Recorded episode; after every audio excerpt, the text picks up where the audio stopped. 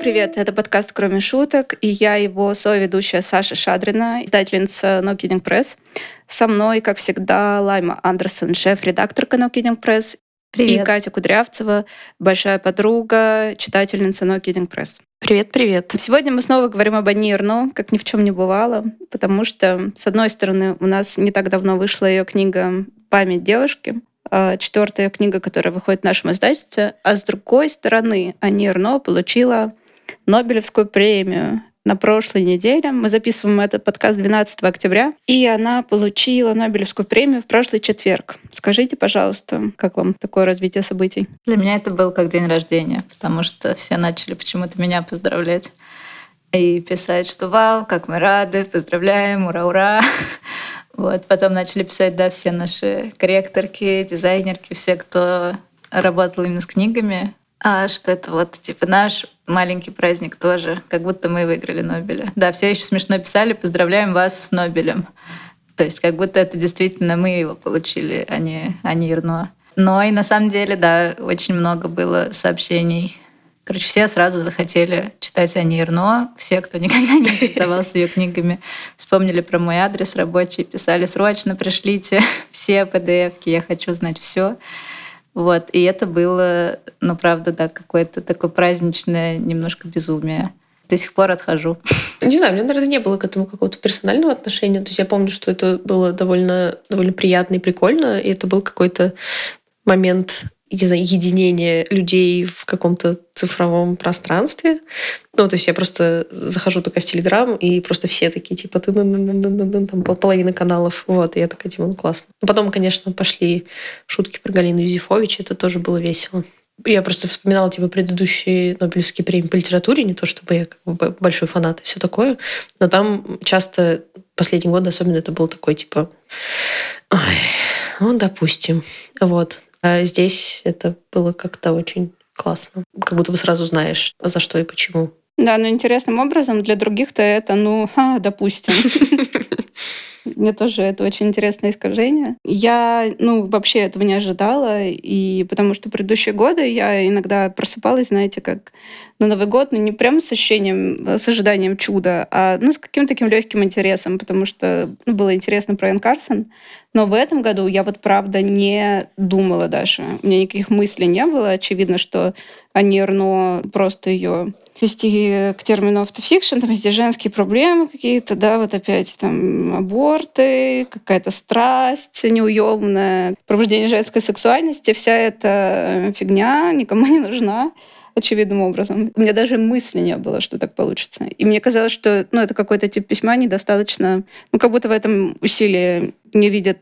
Видимо, я как-то по-другому представляла направление вкусов Нобелевского комитета, если представляла. Ну, скорее, даже не Нобелевского комитета, а какого-то такого литературного эстеблишмента, у которого нет контуров четких. Вообще непонятно, кто это, какие они журналы читают, там, с кем они разговаривают, кто их эксперты и все такое. Потому что ну, Рно последние годы, конечно, она достигла большей популярности в англофонном мире, которой не было у нее до этого. И интересным образом она издается в Америке, в Великобритании и в России в независимых издательствах. То есть это автор независимых издательств, которые выбирают то, что не издают по любви. И, ну, то есть понятно, что не только у нас она издавалась в Эксмо тоже, но потом от э, последующих книг они отказались, когда я захотела издавать эти книги, потому что они ее издавали прежде всего как шорт-листерку Международной букеровской премии. То есть есть такой способ работы с портфелем, когда ты берешь шорт-лист премии и его выбираешь. А то и лонглист, еще в лонглисте смотришь. Коммерчески безопасная стратегия. Вот. При этом я испытала какая-то странная, э, какая-то странная дереализация, потому что то, что было твоим таким внутренним каноном, какой-то вот этой очень внутренней вещью, вдруг ну, как бы на всеобщее обозрение было выставлено, и как бы это имя звучит в устах там Дмитрия Быкова, Майи Кучерской и всех остальных э, чушек и хрюшек, которые там говорят как бы то, что необычно говорят. И, в, общем, у меня от этого реально чувство дереализации, потому что как эти миры столкнулись, я не понимаю. А, ну, дальше можно, да, не комментировать, в общем. И я даже вчера себе запретила, я такая, Саша, перестань э, читать эти отзывы на Wildberries, да, и отзывы корифеев русской литературы. Не надо. Ну, как бы понятно, что можно было себе дать вот эти послабления в связи с тем, что это был день рождения или Новый год. Ну все, все. Да, очень тебя понимаю, потому что я тоже стала читать и сами, там, не знаю, рецензии, и отзывы, и комментарии в Фейсбуке, и комментарии к комментарию в Фейсбуке, и, в общем, да, перед сном это не, не то, что способствует какому-то умиротворению, скорее наоборот. Но что делать? Мы живем в век соцсетей. Я вчера еще почитала на Wildberries отзыв на память девушки. Я читаю отзыв, думаю, да, действительно, как-то как-то действительно не очень. А потом открываю книгу, думаю, хм, и читаю, нет, думаю, нет, все это все та же Эрно. Так странно, так отличается от того, что в отзыве написано. В общем, да, есть, есть какое-то чувство раскола. Ну и очень, конечно, милая деталь, то, что первая, кто мне сообщил об этом, это была Оксана Васякина. Я вообще висела на созвоне рабочем со Светой Лукьяновой. Это был такой грустный э, созвон. Да, и в процессе мне написала Оксана, потом мне написал э, французский друг Тиво Маршан, который работает в FP в агентстве. А, написал, поздравляю, ты как бы издаешь Нобелевского лауреата. А Оксана просто написала, что Эрно дали премию, и потом тебе начинают сыпаться сообщения. И я сказала, Света, наш звонок закончен, и я все, у меня тахикардия, я не могу продолжать здесь находиться. Вот, поэтому я понимаю, да, лайму, когда ты чувствуешь, что какой-то праздник. И я недавно делала резюме на английском, и в нем был раздел Awards, ну, типа премия. Я подумала, почему мне ничего не дали за жизнь, кроме медали русского медвежонка. Вот. И, и такой твит написала. И мне сразу Нобелевскую премию дали, видите? Нам всем дали Нобелевскую премию от русского медвежонка. Саша, мне кажется, надо тебе еще что-нибудь попросить. Да. Да.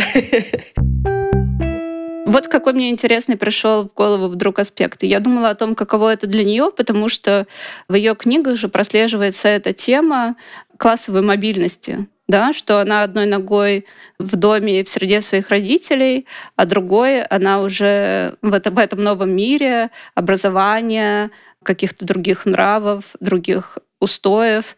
И, и потом она через э, замужество, значит, отдаляется от этого мира, через свое письмо, через работу, через славу. Но, тем не менее, она там чувствует себя чужачкой, да, и народным элементом. Мне интересно, ну, то есть понятно, что мы не можем об этом спекулировать. Но мы будем. Ну, я только рада буду, если вы будете.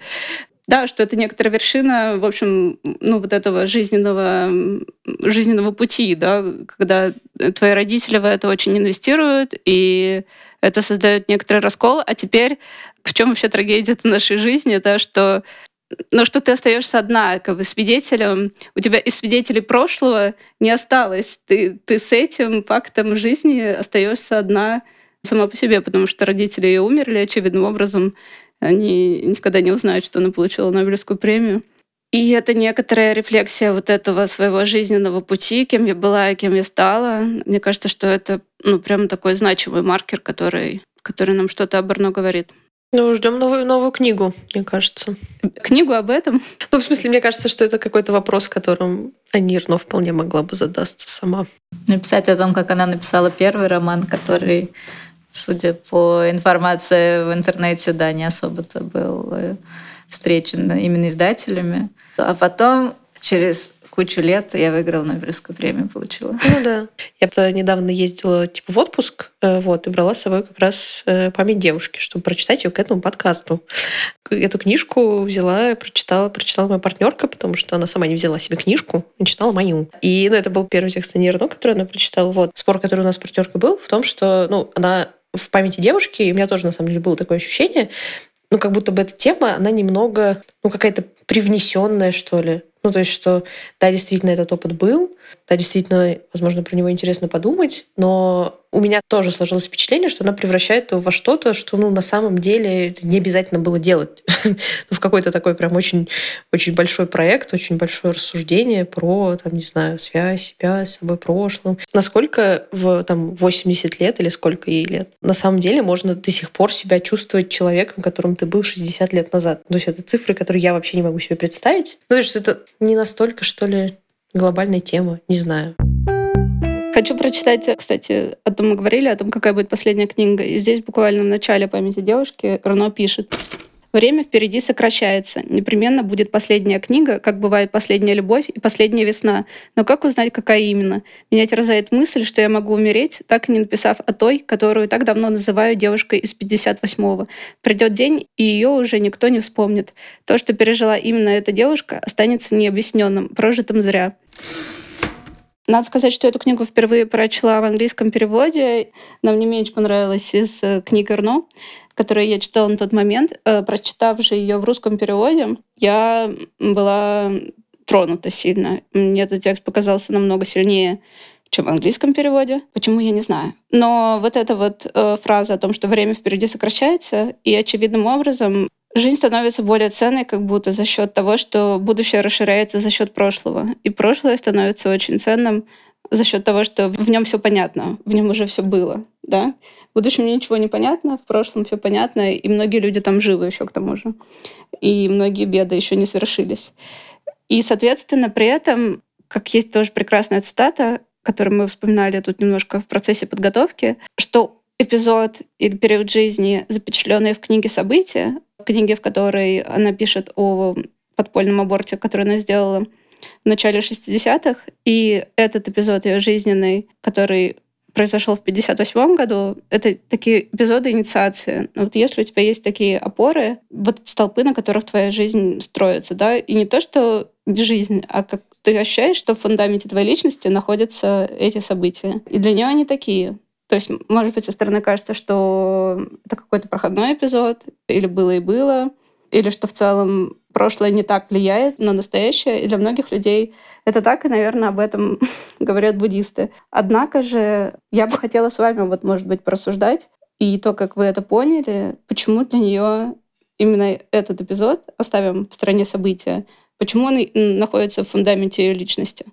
И еще одна ремарка. Катя, ты сказала, что ну было и было, и как будто ну, ты не живешь, прошлое не так явно присутствует в твоей жизни. Но вот у меня есть ощущение, и, возможно, это дурная привычка, опять-таки, от которой нужно избавляться. Но в какие-то определенные периоды жизни, может быть, не всю жизнь, но какие-то периоды у меня чувство, что я живу во всех временных точках своей жизни, что я живу не в настоящем, а я живу одновременно в 17 годах, в 14, в 5, 25 и так далее, да, что я не здесь, а я all over the place, как бы во всех временах своей жизни. Поэтому у Ани Эрно это немножко не так, да, потому что она совершает такие точечные набеги, как на Тардисе путешествует туда, куда ей нужно полететь. Но тем не менее, как вы поняли это? Я не знаю, это моя идея и догадка, но мне кажется, что и события, и память девушки, они описывают какие-то такие сложные решения, которые были совсем не свойственны девушкам того времени. И мне кажется, когда ты то есть ты понимаешь, что ты хочешь сделать вот так, или что ты не можешь сделать по-другому, только вот у тебя есть такой путь. И это идет в разрез с тем, что, например, тебе говорят твои близкие или твоя семья, и вообще ну, диктует общество, в котором ты живешь. Но ты делаешь все равно по-своему. И как бы с этого начинается какой-то, мне кажется, независимый путь. И в моменте ты же тоже не понимаешь, думаешь, ну просто у меня нет выбора, я хочу вот так сделать. Ты делаешь, ты не знаешь, какие будут последствия. И у Ани Ирно есть вот эта возможность оценить это все спустя много лет, что это было именно для нее как для человека, но также, мне кажется, немного возвыситься именно над собой, над своим опытом и посмотреть вообще, как это было ну, в обществе. И это как будто делает описываемые события еще более сильными и еще более какими-то ну, важными именно с точки зрения каких-то перемен, перемен именно и в ее жизни, и в общественной тоже.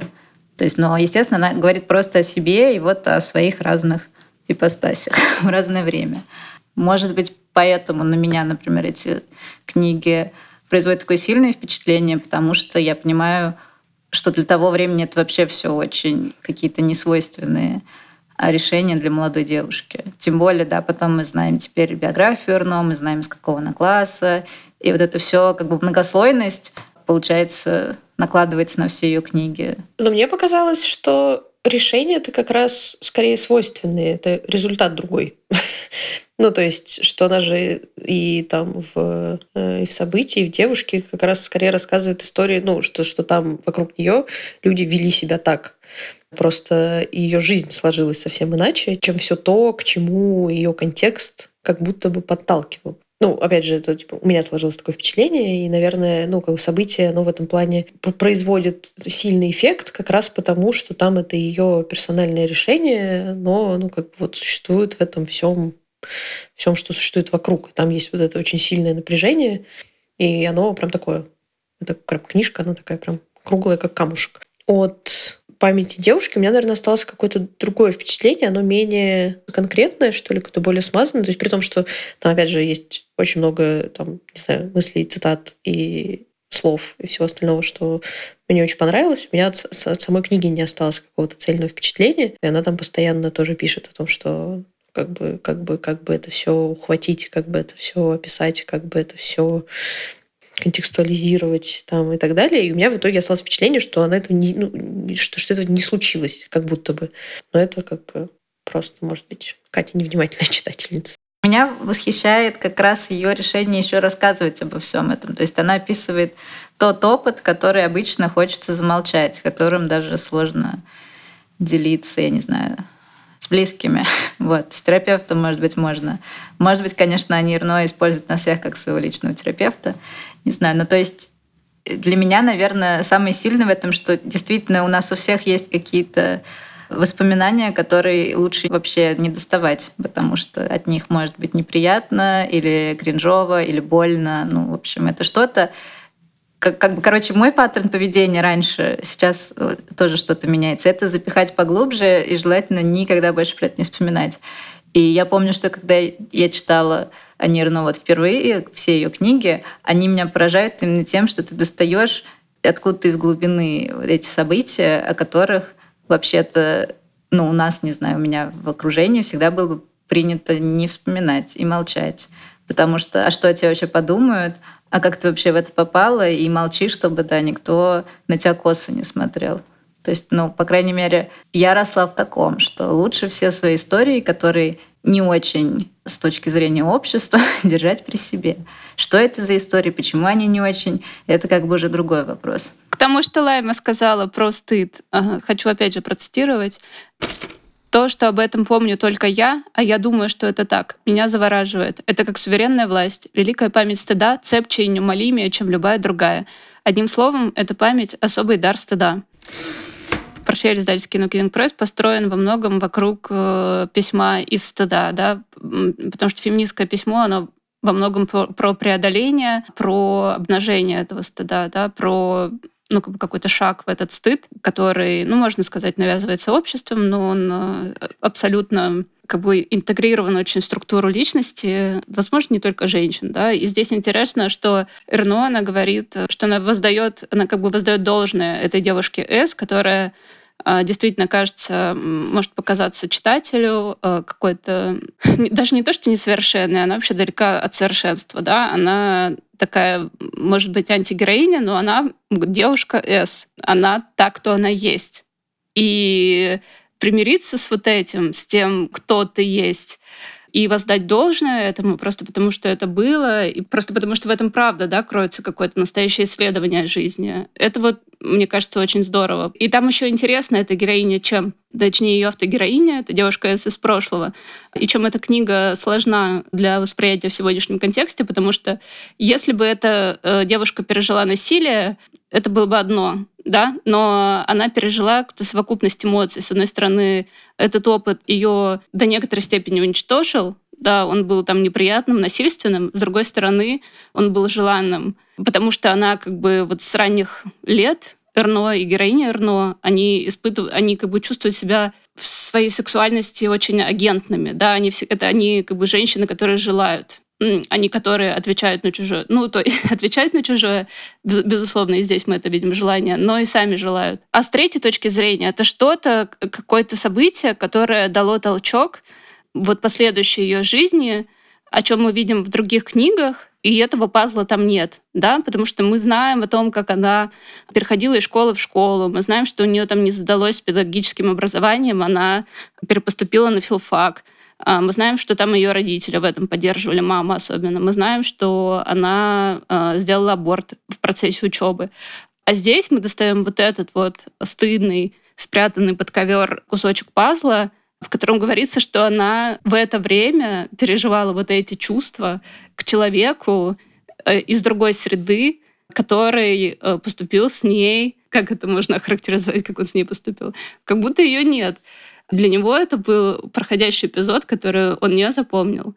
И в чем правда жизни и правда литературы? В том, что да, это так асимметрично, и вот из этого выкован, выкована эта личность, и вот из этого выкованы эти тексты. Это как раз мое воображение поражает, потому что во мне такой смелости нет.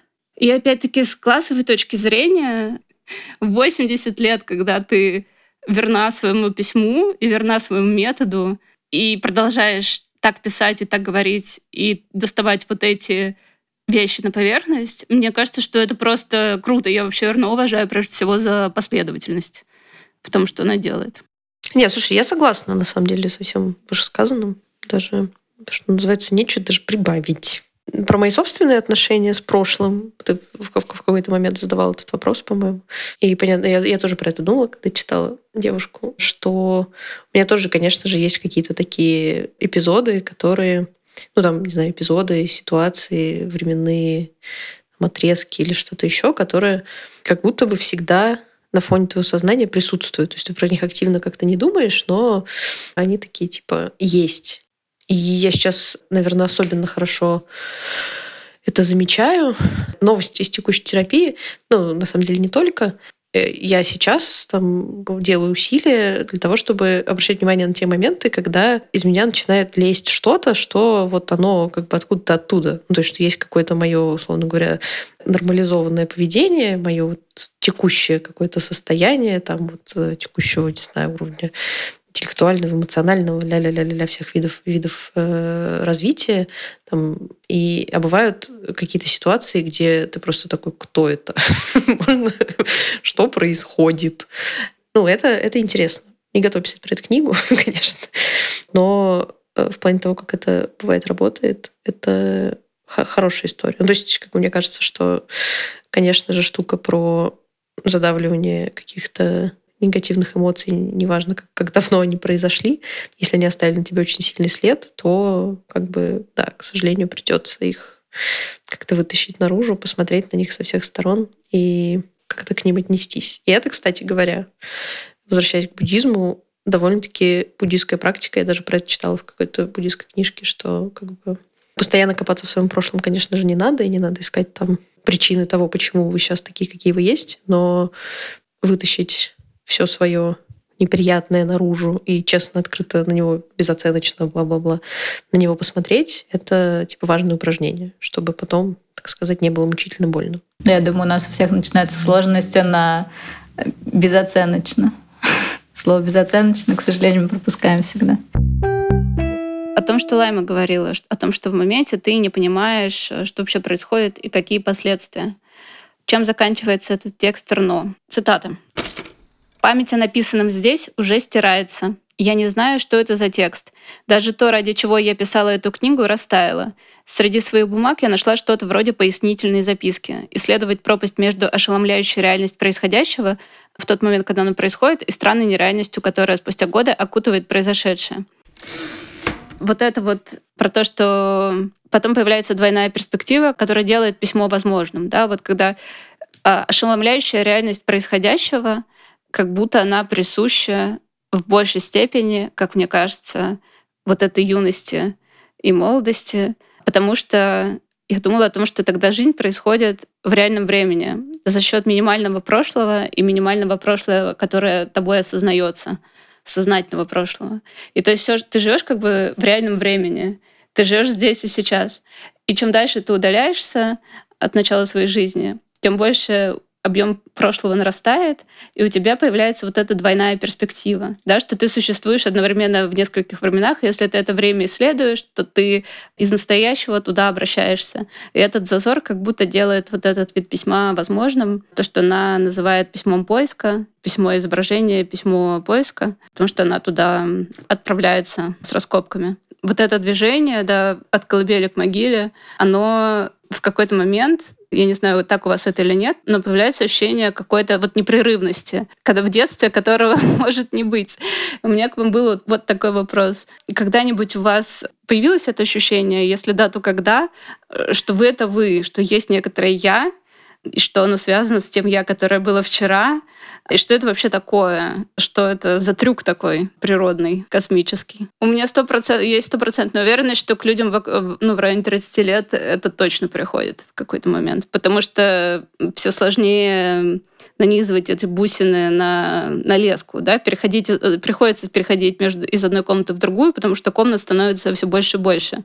И тогда ты задаешься вопросом, что это за история, какой у нее смысл. И Нирно нам говорит, вот такая история. Я влюбилась в вожатого в лагере, он, значит, э, был простой парень, мы занимались сексом не совсем по моей воле, и мы такие, да, нам это не нравится. Нас это не устраивает. Ну, допустим, или кто-то думает, у меня был такой же опыт, или я чувствую себя репрезентированной, увиденной, или кто-то думает, мир существует во множестве репрезентаций и проявлений. Но, тем не менее, вот это такая история. Ощущаете ли вы тоже свою жизнь как некоторую связанность или нет? Ощущаем. И если продолжить метафору с комнатами, то есть уже очень как будто изученные комнаты и понятные, а есть, когда ты идешь, идешь, заходишь, такое это откуда здесь вообще взялось? А можно это вообще-то убрать? Мне это не надо.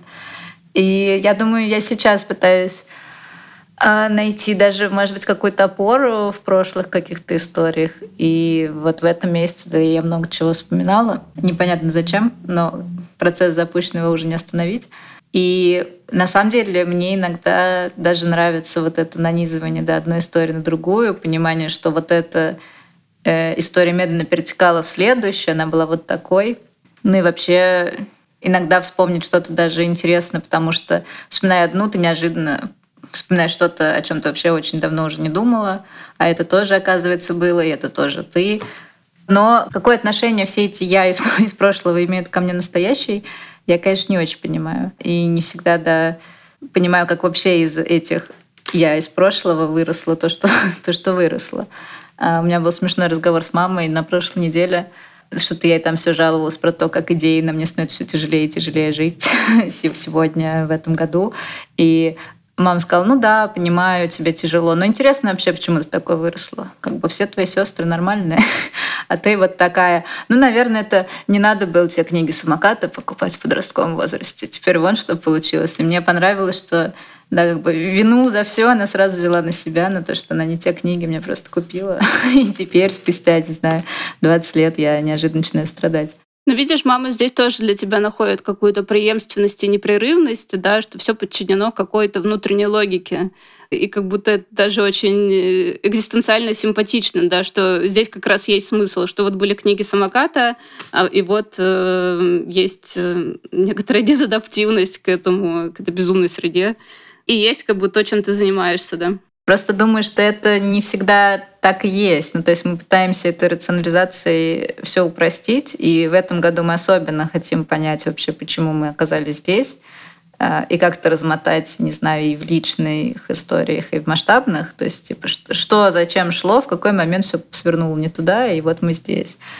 И как будто жизнь, она все равно намного сложнее, чем просто я прочитала книжку самоката, и вот э, что случилось.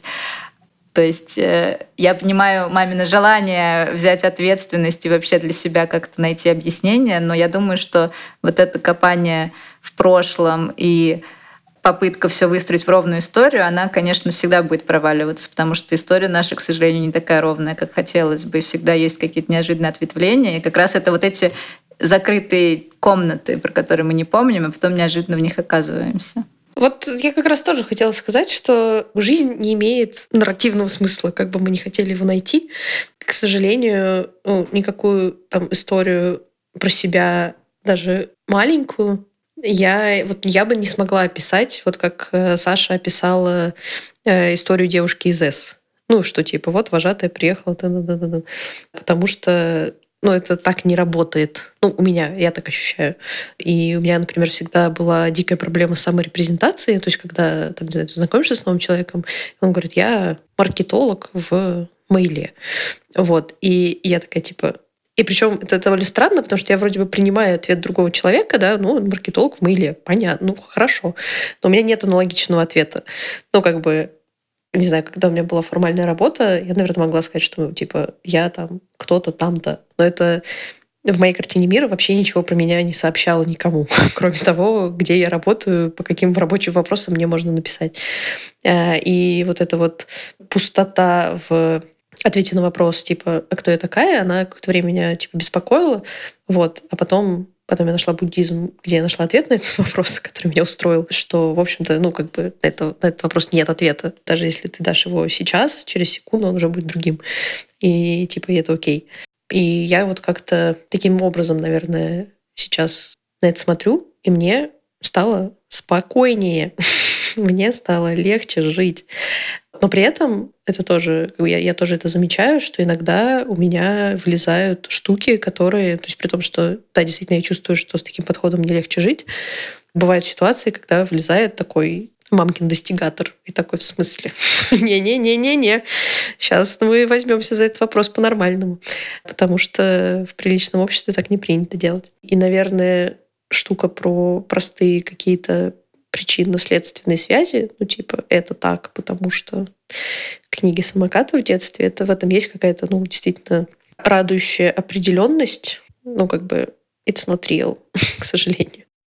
Саша, а как у тебя? Ну, то, что Лайма вот говорил, что ты и Катя, про то, как придать э, смысл жизни через нарратив, и что на самом деле это все уловки. Да, мы это все знаем, там Джон Дидин об этом пишет, что we tell ourselves stories to live, что мы рассказываем себе истории, чтобы жить. Маги Нельсон об этом вспоминает, да, о том, что конец этого эссе вымарывают из этой открыточной формулировки что, в общем, не всегда у нас получается эту историю себе рассказать. А Арно, она как будто, вот мы говорим, чтобы она, что она пишет, чтобы придать чему-то смысл, а, в том числе в аннотации, а она сама пишет, что она пытается вот этим достигнуть максимальной степени реальности. И как будто это что-то другое, да, это вот способ прорваться в это бытие. И, и в принципе, да, Катя, когда ты говоришь, что смысл того, что сказала, можно свести к тому, что растождествляйтесь и будете чувствовать себя лучше. И это правда так.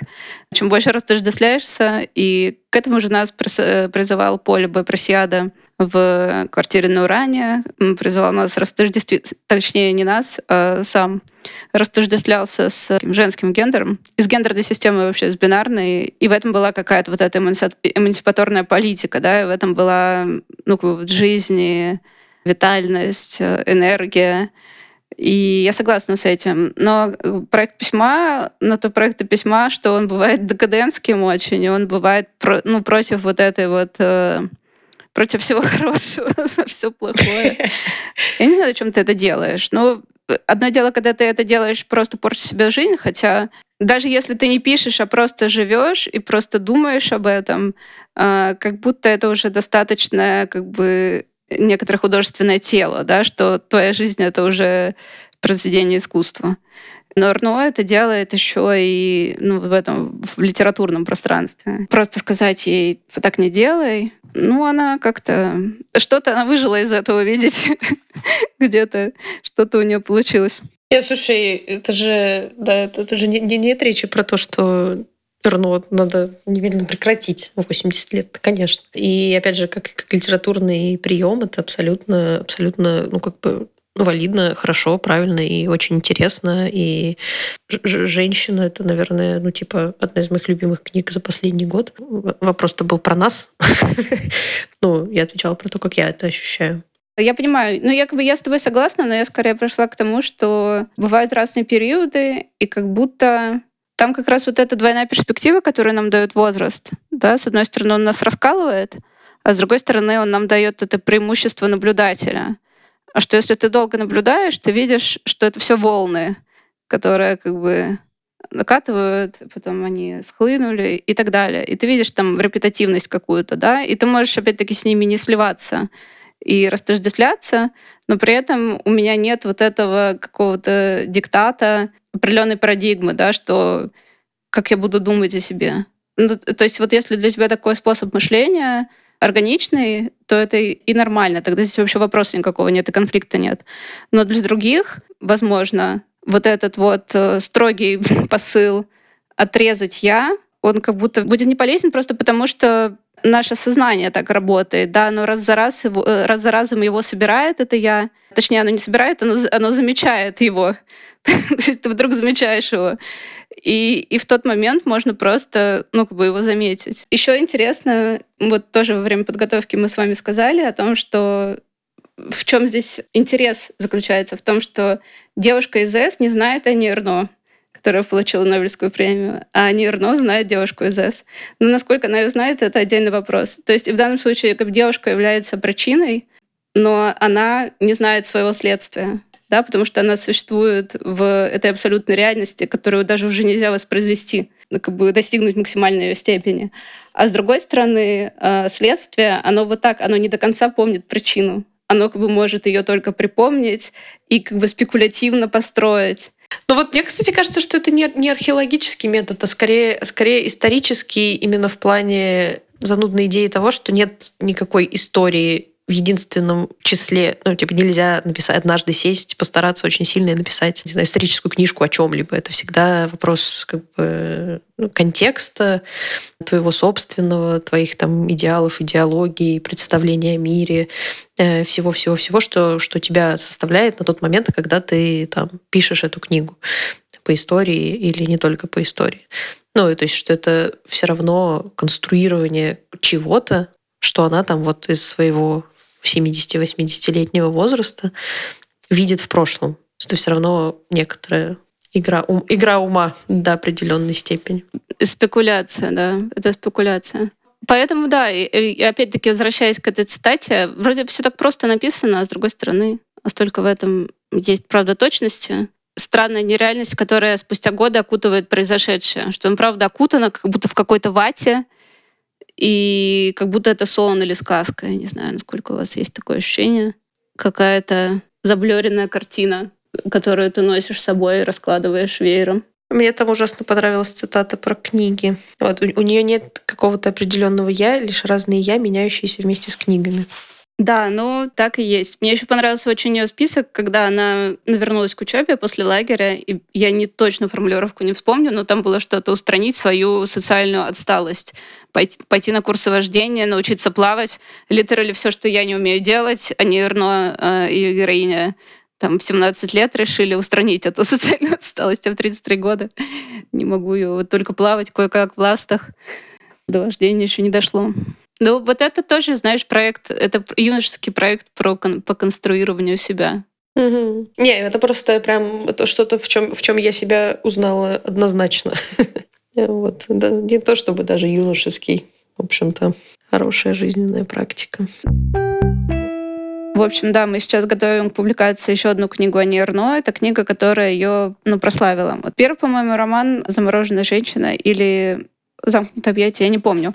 Он был написан в третьем лице, а, тоже в таком отстраненном стиле, и Ани Эрно тогда еще искала вот этот свой стиль. Письма, которые потом называли точным, сухим, хирургически точным. плат по-французски. Она написала книгу о своем отце, которая составляет с книгой «Женщина» своеобразную идеологию. А, книга называется в русском переводе будет называться «Свое место». Это тоже такая небольшая книжечка, которая прослеживает а, жизнь отца Эрно, и она за нее получила премию Ренодо. И тогда, да, это одна из самых значительных премий литературных во Франции. И, в общем, она и запустила ее карьеру наконец-то. Да, была опубликована в 83 году этот роман. Да, интересным образом. В общем, это классика. Классика, по-моему, в школе, может быть, не преподают, но в экзамене, типа ЕГЭ местном, эта книга присутствует, и ее разбор литературный. литературный анализ этого текста. Бедные школьники французские страдают от этого. Зато русские читатели с удовольствием смогут прочитать это в конце года или, может, в начале следующего. Ну, короче, скоро. Да, интересный еще факт, что эта книга, по-моему, единственная из Эрно, что публиковалась в Советском Союзе, просто ее никто не знает. Она называлась «Место под солнцем». А, я не читала этот перевод, я, я его не очень хорошо искала, мне кажется, не особо, но у нас не было идеи, что этот перевод можно использовать в прекрасном переводе. Маша Красовицкая выходит эти тексты под редактурой Тимофея Петухова. Это просто очень талантливая, очень профессиональная команда. А, хочется, чтобы Брно звучало дальше в их переводе. Когда мы покупали права на эту книгу, сказали, что права принадлежат тому издательству, которое выделилось из... Я даже забыла, я не смогу рассказать достаточно весело эту историю. В общем, оно из какого-то советского издательства выделилось в отдельный советский импринт, некоммерческий, естественно. После развала Союза оно тоже и я даже в, игр, в Игрю нашла выписку, общем, нашла это юрлицо, видела, что оно в процессе ликвидации 2015 года. Я такая, наверное, они... Ну, это уже точно, это последняя какая-то, да, какой-то признак, что там, в общем, даже уже ничего не осталось от этого. Это тоже вот какая-то э, иллюстрация про то, что все схлынуло, как бы этой жизни больше нет. И да, и это повторится. На этой веселой ноте Да, это не то, что я имела в виду, когда сказала, что на позитивном надо До свидания. Ну, извините, ну, извините, пожалуйста. Какой год, такие подкасты. Подписывайтесь на наш Инстаграм, ставьте лайки постам Санирного. Пожалуйста, поставьте нам оценочку в, на всех платформах, где вы слушаете наш подкаст. Если вы напишите нам отзыв, это нам очень помогает, делает подкаст более видимым, и наши книжки тоже. И делает нас радостнее. Хорошего вам вечера за размышлениями о непрерывности сознания и конечности жизни.